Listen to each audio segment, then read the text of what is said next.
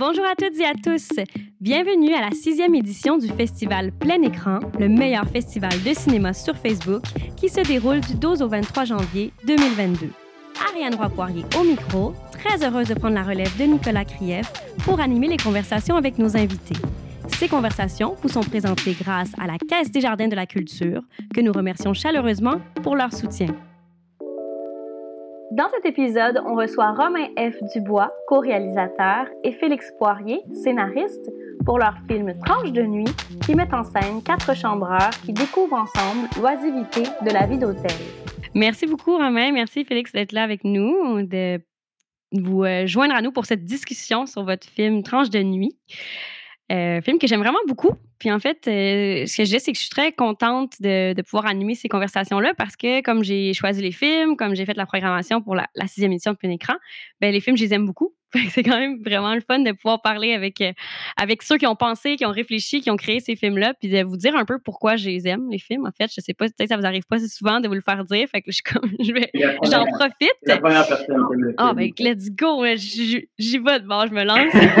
ah, ben, honnêtement, c'est un film que je trouve hautement divertissant. D'une part, je trouve que c'est joyeusement décalé. J'adore les dialogues théâtraux, les calembours. La mise en scène est super habile, le rythme est vraiment soutenu. C'est comme l'impression d'une espèce de ballet de mots. J'adore ça. J'aime beaucoup être surprise au cinéma aussi, ça m'arrive pas si souvent.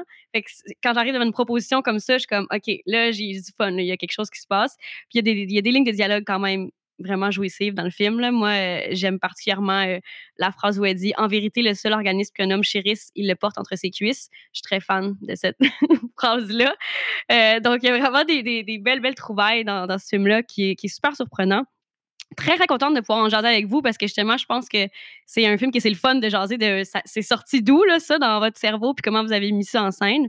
Euh, fait que je commencerai justement avec ça. J'aimerais ça euh, que vous me fassiez le, pitch du film, genre le présenter dans vos mots, quand, si vous aviez à pitcher ce film-là, à pitcher Transgenie. Euh, oui, ça, ça vient, ça vient du désir de ne pas travailler. Donc, je pense que c'est ma, ma mon but premier dans la vie, c'est de pas sentir de travailler.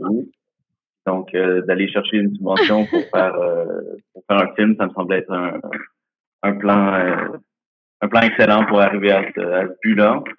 Puis donc, ça parle aussi de gens qui veulent pas travailler dans la vie puis qui veulent attendre que attendre que ça passe et être confortable.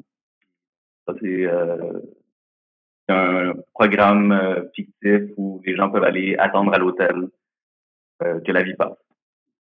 Donc, le film est un peu aussi une sorte de, de mise en abîme parce qu'on a appliqué au programme euh, Jeunes volontaires pour faire Donc, on était euh, quatre, euh, donc, essayaient, volontaires. quatre volontaires, en effet, qui essayaient de faire un film peut-être qui disait dans la prochaine année, ça serait fun d'être payé pour développer et tourner ce film-là. Euh, ben, l'écrire aussi, en fait. Donc, Félix est parti en écriture solo. Puis, je crois que ça s'est l'organisme jeune volontaire, c'est comme inscrit dans les thèmes principaux du film. Comme une, une époque aussi où justement on, on avait un désir de créer, mais, mais de, tout de même faire de l'argent avec notre création. fait qu'on retrouve tout ça dans le film, j'adore ça. Ben oui, puis après ça, je pense qu'on s'est rendu compte aussi que c'était un peu une sorte de, de vie morose qu'on menait, d'être payé un peu à, on ne sait pas trop quoi faire. Ah, on avait, on, on, était, on avait de l'argent pour passer un an à travailler sur notre film, puis finalement, ben, on a attendu au 11e mois avant de, avant d'avoir une V1 du scénario. Fait que, on était vraiment comme les personnages en attente qu'il se passe quelque chose. C'est inspirant pour, euh, pour le scénario. J'adore ça. Puis au, début du film, on nous dit quand même que euh, bon, il y a les, Jeux olympiques de Québec City, que les pauvres se ramassent dans des chambres d'hôtel. Cette précision-là, pourquoi vous teniez à la faire au début? Ben, c'est arrivé en plus vraiment tard. Euh, le, film était, était fini. C'est arrivé ah, après où on voulait un peu. Euh, jamais on dit que c'est un programme très, très très non dit là, pourquoi ils sont dans, une chambre d'hôtel. Fait qu'on essayait de clarifier avec des, des petits indices. Puis euh, ça nous est venu après le montage du film de, de dire après un, des Jeux olympiques, il y a plein de, de constructions d'hôtels qui servent à rien. Puis on s'est dit, bon, il ont voulu mettre fin à la pauvreté, ils ont mis les, les pauvres dans des hôtels vacants post-olympiques. ça, ça, mettait en contexte. Euh, comme, comme tu sais, chaque ligne est un peu comme une sorte de, de line, de, de line je dire, là, que pas juste des jokes, mais en même temps, on se disait qu'à chaque fois qu'on essayait de surligner c'était quoi le programme, on se disait, bon, ben là, on, sort un peu de notre véhicule, donc en, mettant un carton dès le début, mettre l'importance des mots dès le début, ben, on mettait le spectateur déjà comme dans un... Dans, ouais, on avait l'impression qu'à chaque fois qu'on essayait de clarifier euh, le, le, le, contexte, ben, on perdait un peu de poésie, puis c'était moins, moins intéressant. Donc, un, carton, ça nous, euh, ça nous fait bien. Moi, c'est rusé, c'est astucieux, euh, j'aime bien. Puis ça appuie quand même le, le, un des thèmes sous-jacents qui est justement bon euh, la lutte des classes, la pauvreté, tout ça qui, qui, est quand même euh, présent dans le film. Puis justement, je trouve ça super intéressant parce qu'au niveau de la direction artistique, que je crois que tu as fait aussi, Félix, c'est ça, si j'ai bien compris? Je, trouve ça super intéressant d'ailleurs que tu fasses la scénarisation et la direction artistique, ça, je trouve ça cool, mais aussi je trouve ça super intéressant les choix. C'est très beau d'une part, mais aussi comme c'est des pauvres qui ont l'air un peu bourgeois, moi, je veux vous entendre là-dessus. Je trouve ça super intéressant comme les choix que vous avez faits par rapport à ça. Je pense qu'il joue un jeu. Euh, il, joue, il joue un jeu riche. Puis, euh, il n'y a pas beaucoup d'explications, sauf que. C'est un, programme gouvernemental. À leur disposition ça, des beaux vêtements, puis la nourriture, puis ils ont la vraie vie d'hôtel, donc ils sont absolument fascinés par ça, mais après ça, comme le personnage des qui dit son, son veston est comme vraiment oversize, il porte depuis vraiment longtemps. Donc, on disait aussi qu'il y avait ce côté-là un peu théâtral du costume qu'on prend. Puis, aussi, euh, je pense que c'est Marie-France, tout ce qu'elle dit, elle, fait des fausses liaisons dans ses phrases. Donc, il y a comme une espèce de décalage un peu avec son accent aussi. Donc, donc ça marchait super bien aussi de dire qu'il allait porter un costume qui, ne les ressemblait peut-être pas. Il y avait il y a un côté très cinématographique aussi à tout ça à, la DA. On, est, on est des gars, je pense, qui aiment la DA dans des films, mais euh,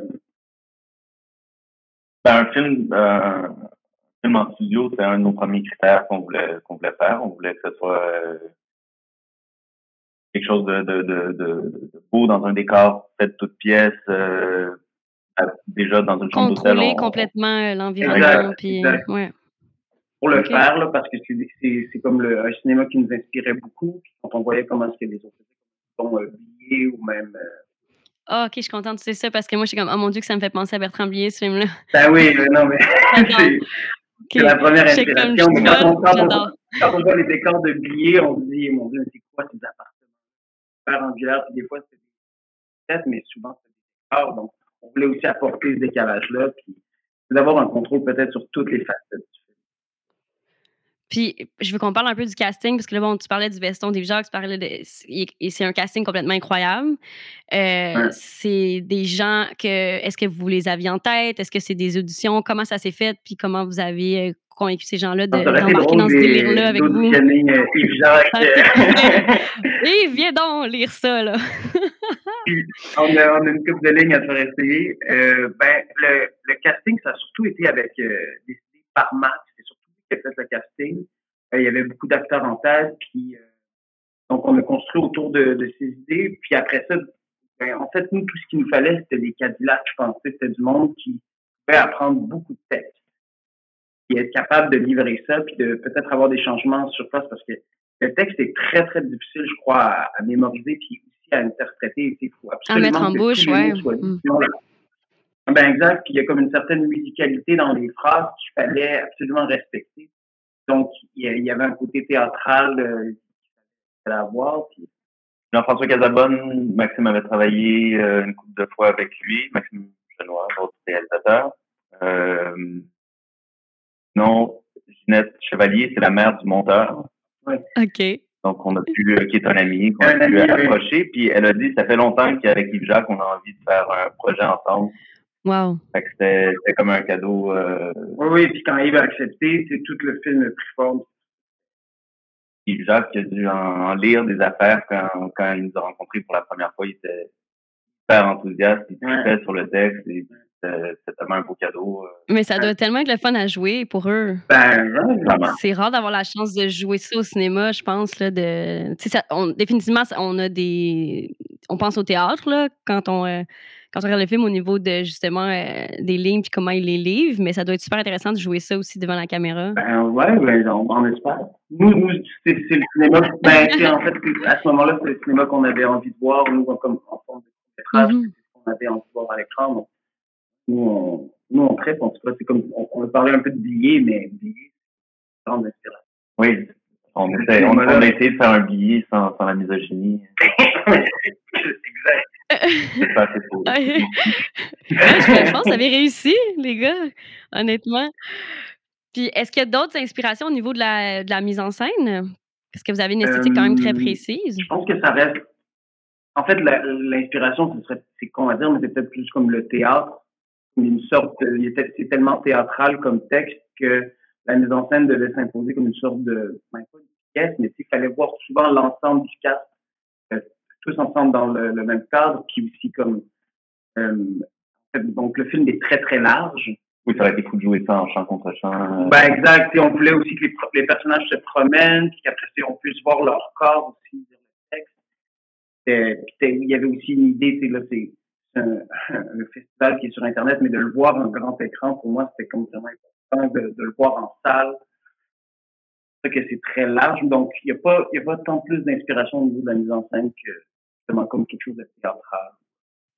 Mais c'est toujours intéressant aussi de, faire se rencontrer des arts de cette façon-là aussi, d'amener un peu de théâtre dans, dans le cinéma. Puis c'est peut-être pour ça que c'est autant rafraîchissant à regarder aussi, là, tu sais t'es pas en train de citer d'autres films, là, tu t'inspires de notre art, puis euh, ça fait quelque chose de vraiment il y, a. Il y a plein de moments où je me disais, ah, peut-être que ça aurait pu être intéressant de tout le faire à l'épaule, puis de se dire que comme on allait y aller un petit peu l'art von Trier, c'est comme euh, Dogville, où c'est comme une pièce de théâtre, mais tout est comme, c'est genre, on sent vraiment la caméra tout le long, mais je pense que ça aurait fait un tout autre fait que, je sais pas qu'est-ce que ça aurait fait, mais c'était comme, j'étais pris entre ces deux idées-là dans ma tête, puis finalement, je, suis allé le, la forme classique.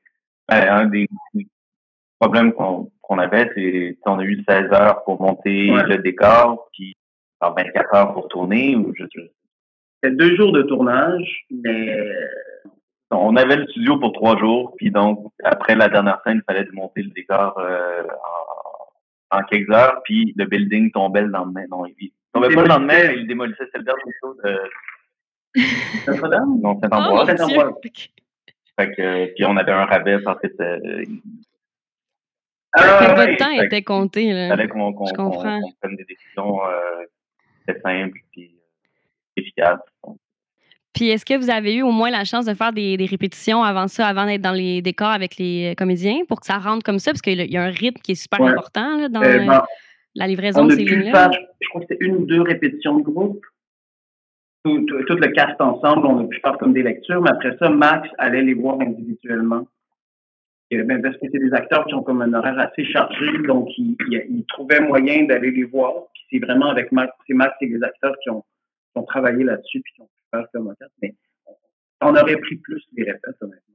Mais au moins, comme si vous aviez des, des, des Cadillacs, des acteurs que tu peux t'appuyer sur eux, puis euh, le résultat est là, tu sais. Puis dans votre, euh, dans votre collaboration, mettons, à Maxime puis toi, est-ce que, là, tu parles beaucoup de Maxime avec les acteurs, puis bon, il y, en est un aussi, fait que je comprends qu'il y a sûrement cette euh, sensibilité-là, mmh. naturellement. Est-ce que, comme vous divisez un peu plus le travail, toi, tu es plus euh, caméra, mise en scène, puis lui est plus avec les acteurs? C'est un peu comme ça que ça fonctionne? Ben, on s'est dit que c'était la façon la plus simple, peut-être, de se répartir les tâches, parce que je crois que, en fait, on, s'entendait bien là-dessus, parce qu'avec les acteurs, il faut surtout que ce soit une seule personne qui leur parle. C'est moi qui venais de dire quelque chose, puis pendant que Max leur disait le contraire, ben, on allait avoir euh, le, show allait mal rouler. C'était qui, toi? Oui, exact. Donc, moi, c'était vraiment du département cam, puis, euh, puis éclairage, puis euh, Max, il allait les voir les acteurs, puis des fois, c'était Max, si fait que ça a été, euh, ça a été un certain moment d'adaptation. Je crois qu'à la deuxième journée, ça a mieux été. Mais encore une fois, si on avait eu plus de jours. Ouais, parce ça. que c'est pas commun nécessairement de réaliser à deux, puis c'est pas commun non plus aussi de séparer ça, genre concrètement comme caméra, comme euh, mais, mais, mais c'est un projet qui est euh, collaboratif. Donc, euh, non, mais parce que Félix aussi, des fois, avait ses intentions, parce que c'est rare qu'on ait le scénariste sur le plateau, mais le mm-hmm. scénariste était aussi la DA. Donc, le scénariste était là. en vrai, c'était vraiment pratique aussi de savoir c'était quoi finalement, comment est-ce que cette phrase-là l'avait écrite, comment est-ce qu'il l'avait entendue au moment de l'écrire. Donc, on pouvait toujours se référer à lui. Puis, il nous manquait une ligne. Il y a, une fois où je me souviens, il y avait un gros creux, il y avait un gros silence. Je me disais, mais avoir ce silence. C'est que une phrase. Directement, il y avait ça. Mais c'est ça. À ce moment-là, j'étais rendu euh, accessoiriste. Que l'accessoiriste souffle les, les lignes quand, euh, quand, quand, il y a un oubli. C'est merveilleux.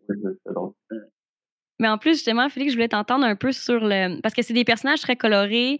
Euh, on sait pas grand-chose d'eux, mais quand même, ils ont, une couleur dans la façon dont ils parlent, s'expriment. Il y, a des personnages plus... Bah, juste, justement, notre personnage principal, si j'ose dire, je mets des mais bon, euh, Pierre qui est comme plus euh, dans, dans, sa quête, euh, il est sexué, là, comme il dit. Lui, il est comme vraiment dans une autre vibe qu'Yves Jacques. ils ont comme vraiment des couleurs assez précises comme ça. Est-ce que toi, tu avais vraiment réfléchi un peu à leur backstory ou c'est comme ça s'est juste fait avec des dialogues? Du tout. C'est un, c'est un dialogue qui, même quasiment un monologue finalement que j'ai okay. en plusieurs personnages, mais il y avait vraiment pas d'intention euh, par personnage. J'ai, j'allais voir les statistiques sur euh, Writer du Web, puis ah lui, il y a pas assez de pas assez de phrases, je vais lui en rajouter. C'était vraiment quelque ah, chose c'est bon. C'est pour ça qu'on a cet effet-là de ping-pong, c'est vraiment quand même précis à ce niveau-là. Là. OK, c'est cool ça. Il y a beaucoup de phrases que des fois, c'était Ginette qui la disait, puis après ça, ça s'est transformé en Pierre qui allait utiliser cette phrase-là. Donc, Félix avait comme cette grande banque de, de liners qui pouvaient se diviser, puis que ça s'est harmonisé. Ben, ce qui fait aussi que finalement, on cherche du sens euh, souvent. C'est un peu chaotique, puis mais c'est un beau chaos, mais ça fait en effet que le film, souvent, on va. Tu sais, vous avez, admettons, à prendre sa cause, vous avez gagné, je pense, le prix OVNI. Tu sais, on va souvent comme qualifier le film d'OVNI. Est-ce que ça, c'est quelque chose comme que vous assumez? C'est quelque chose qui vous gosse? Comment vous filez par rapport au fait que on le qualifie d'un film OVNI? À date, on est tellement content qu'il y ait du monde, qu'il y ait une poignée de monde qui a vu le film. Ça fait, ça fait trois ans qu'il a été écrit, mm-hmm. deux ans et demi qu'il a été tourné. Euh, un an qui a, été, qui a fait sa première, puis à date, il n'y a, pas 100 personnes qui ont vu le film. Fait quand, quand quelqu'un dit, un, reconnaît qu'il y a quelque chose de spécial au film, on est, Mais c'est sûr que comme ça serait le fun aussi que cette catégorie-là OVNI soit peut-être un peu plus genre diluée, puis que tous les films puissent avoir aussi une grande personnalité plutôt que, que toujours voir le même film au cinéma. Moi, je pense que oui, Tranche de nuit, c'est un OVNI, mais en même temps, c'est on en a besoin de plus, en fait. Ben oui, c'est pas si dérangeant comme proposition, je trouve. Non. je pense que c'est vraiment plus déstabilisant que dérangeant, mais déstabilisant dans le très bon sens. Là, oui, mais, mais j'aimerais ça voir plus de films euh, weird. Avec des, des options euh, ouais, de ben, personnelles ou euh, ouais, distinctes. Ouais, comme, ben, comme programmatrice, je suis quand même assez d'accord. Puis là, peut-être qu'il va y avoir beaucoup plus de monde qui vont le voir parce qu'on va, même si c'est pas la façon idéale de le voir, on le lâche lousse sur Internet, nous, euh, votre film. Donc, euh, on espère que les gens vont être euh, au rendez-vous. Puis justement, ben, le film va être présenté 24 heures sur notre euh, Facebook, sur notre site web aussi. Pour les gens qui euh, ne sont pas sur Facebook, ce sera là aussi. donc, on s'est dit qu'on allait demander cette année un peu c'est quoi la relation de nos invités avec Internet? Fait que j'aimerais ça vous entendre, les gars, sur votre, votre premier souvenir d'Internet. Je sais pas si vous vous souvenez de votre premier contact avec cette chose qu'est l'Internet. ça, date un peu. Oui, pour tout le monde. Quel film, moi? Ben, moi, c'est que je me souviens qu'en classe, euh, dans les écoles, il y avait toujours ces ordi-là dans le fond, puis on avait comme une sorte de pause. dans ma tête, c'est comme les jeux, c'est mini-clips, c'est l'Internet, c'est ça. C'est ça où on allait jouer à des jeux con.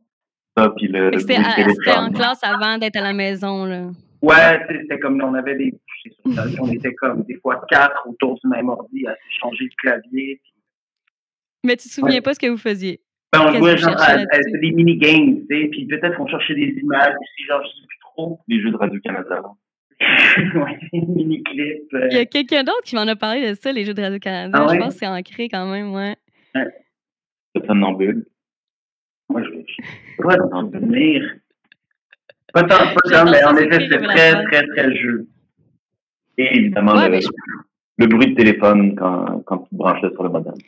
Ouais, ça, c'est universel. Tout le monde est un peu traumatisé par ça.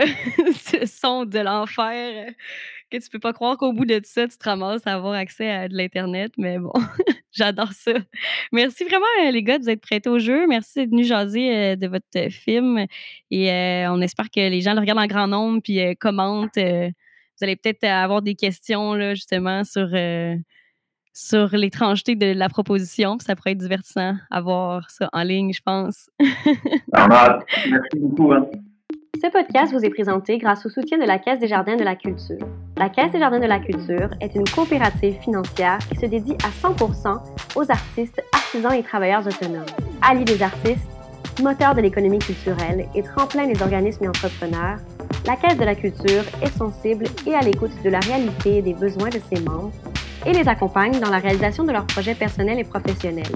Le tout par le biais de conseils adaptés. Pour en apprendre plus sur la Caisse de la Culture et découvrir comment elle peut vous accompagner dans la réalisation de vos projets, rendez-vous au caisse de la culture.com.